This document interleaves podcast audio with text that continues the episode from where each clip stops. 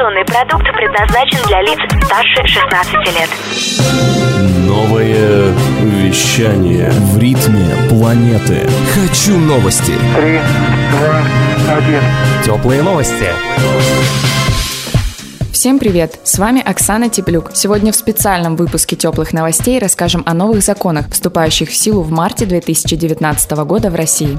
Обязательное лицензирование автобусных перевозок. Новые требования в жилищно-коммунальном хозяйстве. Изменения в земельном законодательстве. Новые правила страхования фермеров. Требования к студенческим общежитиям. Новый регламент кадастровой оценки недвижимости. Появление штрафующих камер на ЖД-переездах и получение дальневосточного гектара для переселенцев. С 1 марта вводится обязательное лицензирование автобусных перевозок. Сведения о транспортных средствах включаются в реестр лицензий. Без лицензии смогут ездить только автобусы, не выезжающие на дороге общего пользования или те, кто занимается перевозками для госструктур. В остальных случаях, если лицензия не будет оформлена, перевозчика ждут штрафы. С 1 марта вступят в силу новые стандарты ЖКХ для работы аварийных служб. Согласно документу, аварийная служба должна ответить заявителю на звонок в течение 10 минут. Это относится и к голосовым сообщениям, оставленным при звонке в аварийную службу. Также, по новому закону, служба должна устранить засор в системе водоотведения в течение двух часов после регистрации заявления. На устранение поломок внутренних систем дома по газовому, водному и электрическому обеспечению отводится срок не более трех суток. Новые правила вводят и в работу сотрудников на выезде. Теперь при входе в квартиру работники будут обязаны надеть бахилы, а также иметь опознавательный бейдж или нашивку со своим именем и названием управляющей организации. Sim.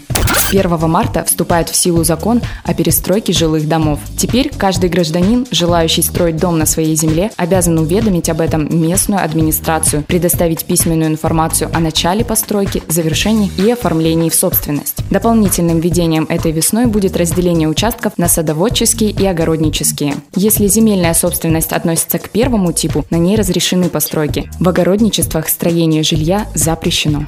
С 1 марта потери сельхозпроизводителей в России будут страховать по-новому. Ранее выплата полагалась только в том случае, если аграрий потерял 20 или более процентов урожая по сравнению со статистикой за последние 5 лет. Теперь на смену порогу придет обязательная безусловная франшиза в размере от 10 до 50 процентов. Она, в частности, включает в страховое покрытие потери от вынужденного убоя скота. Напомним, ранее страховщики отказывали в выплате за тех животных, которые не были заражены, так как это не было предусмотрено законом.